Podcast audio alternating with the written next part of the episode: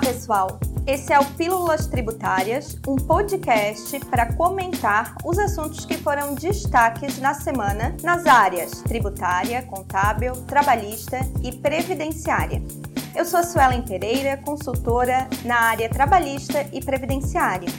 Olá, pessoal. E eu sou a Analice Schneider Rosa, também consultora na área trabalhista e previdenciária. No Diário Oficial da União, no dia 28 de março deste ano, foi publicada a medida provisória 1108/2022, que dispõe sobre o pagamento do auxílio alimentação, que trata o parágrafo 2 do artigo 457 da CLT, promove alterações na Lei 6.321 de 76, bem como altera a CLT quanto às regras do teletrabalho. Hoje iremos pontuar aqui as mudanças promovidas especificamente quanto ao teletrabalho. Sim, Suelen. E para darmos início, vamos fazer um breve resumo dessas alterações. Então, vamos falar sobre teletrabalho e já vamos também trazer as alterações promovidas pela medida provisória 1108 de 2022, que na verdade é o objetivo no nosso podcast de hoje.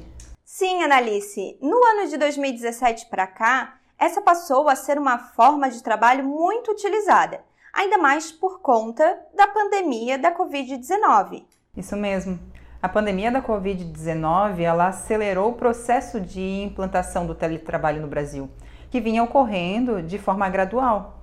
Lembramos que desde 2017, com a Lei 13.467, foi padronizado o teletrabalho na CLT, incluindo no capítulo 2A mais precisamente nos artigos 75A ao 75E.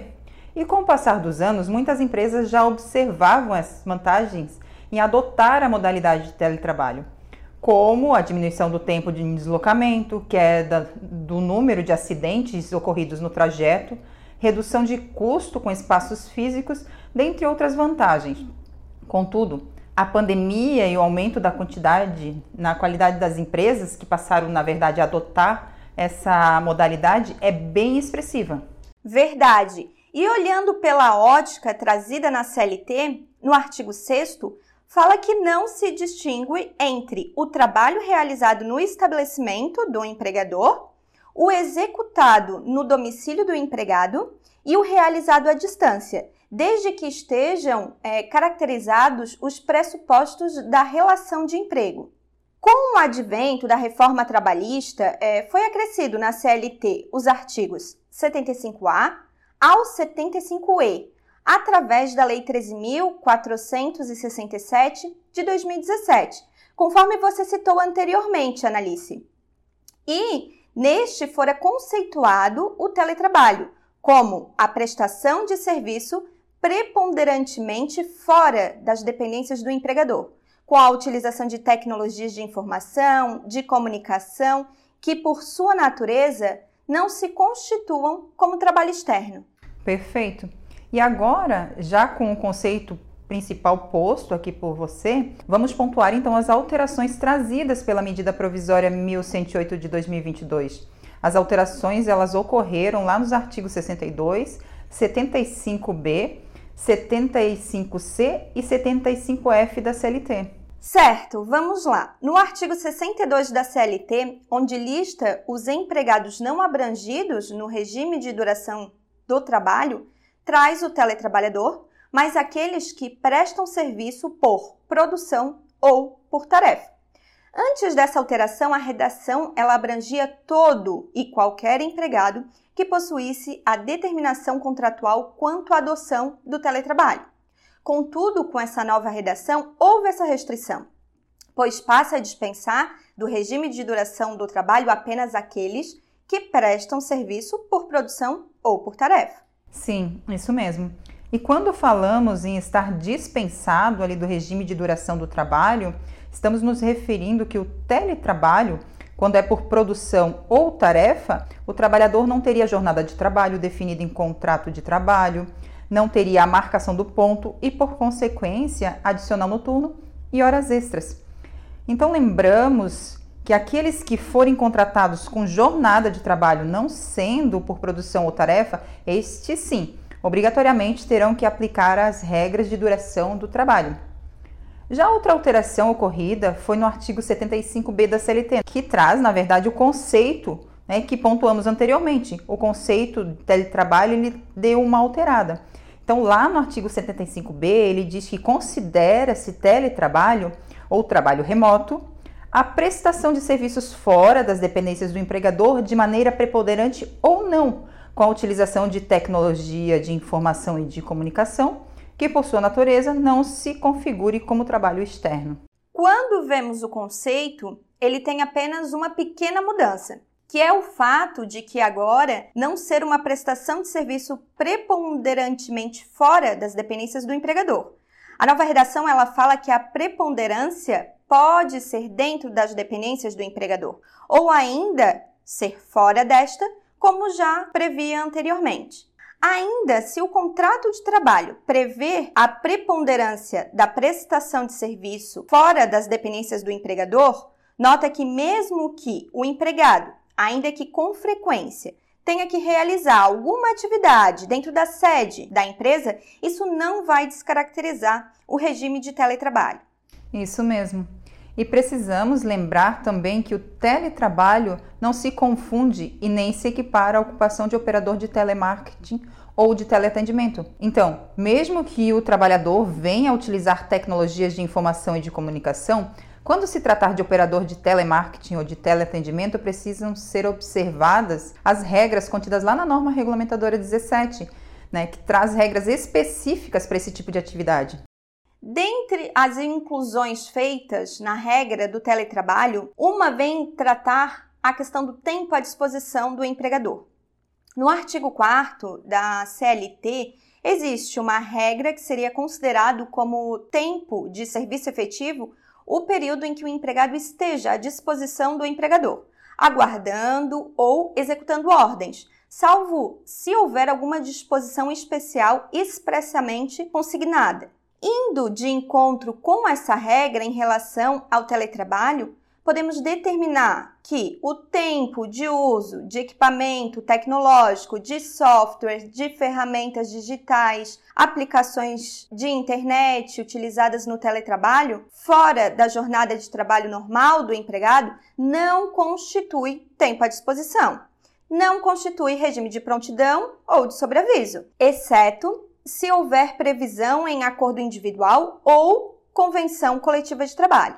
E essas alterações e inclusões ocorridas em relação ao teletrabalho deixaram mais claras as regras a serem aplicadas, você não acha?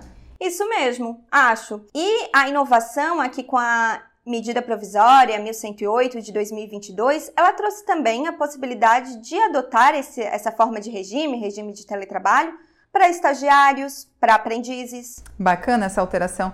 Mas nesse caso as empresas elas precisam estabelecer uma forma de gerenciamento desses aprendizes estagiários, até porque a legislação ela traz regras específicas para aplicação na contratação tanto de um quanto do outro.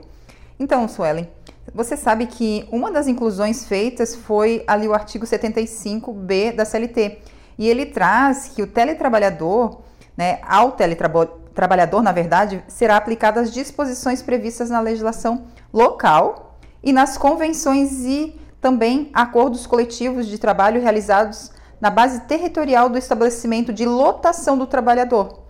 Então, o que isso significa? Significa que caberá à empresa seguir as normas locais para fins de organização de trabalho quanto ao trabalho em feriados, bem como as normas convencionais do local em que o estabelecimento em que o empregado foi contratado está lotado, ou seja, a aplicação da primeira parte do parágrafo 1 do artigo 651 da CLT. Sim, essa regra ela traz mais segurança jurídica ao empregador, pois resta claro que não seguirá as normas do local da residência do empregado.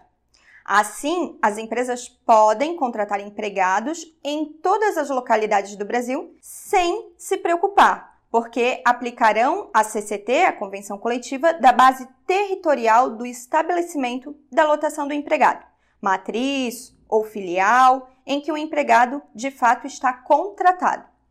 No mesmo sentido, Analice, o teletrabalhador admitido no Brasil que optar pela realização do teletrabalho fora do território nacional, aplica-se à legislação brasileira, exceto as disposições constantes na Lei 7064 de 82 e de disposições no sentido contrário estipulada entre as partes. Isso, e também é muito importante chamarmos a atenção aqui que a formalização de um bom contrato de trabalho é de suma importância, porque nele que constarão as regras a serem aplicadas na contratação dos empregados. E estas, claro, devem ser né, óbvias, devem ser claras, não, pode ser, não podem ser truncadas, né? Então, o teletrabalhador e o empregador poderão pactuar acordo individual para dispor sobre os horários e também os meios de comunicação entre eles, desde, claro, respeitem os repousos legais, né? Sim. E neste contrato devem estar previstas as regras relacionadas ao reembolso das despesas que o empregado terá por prestar esse serviço fora da sede da empresa. No entanto, em relação a essas despesas, o artigo 75C, parágrafo 2 da CLT, traz que o empregador ele não será responsável pelas despesas resultantes do retorno ao trabalho presencial. Então, na hipótese do empregado optar pela realização do teletrabalho ou trabalho remoto fora da localidade prevista do contrato, salvo, claro, a disposição em contrato estipulada entre as partes no próprio contrato de trabalho. Sim. E analisando as regras do teletrabalho, podemos verificar que vem de encontro à realidade e necessidade de muitas empresas.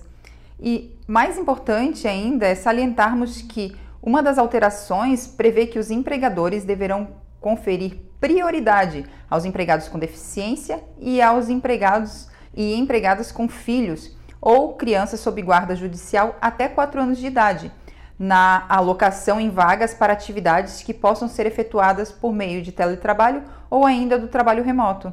Nada mais justo, né, do que priorizar Verdade. de fato esses empregados ainda mais nesse período que estamos passando.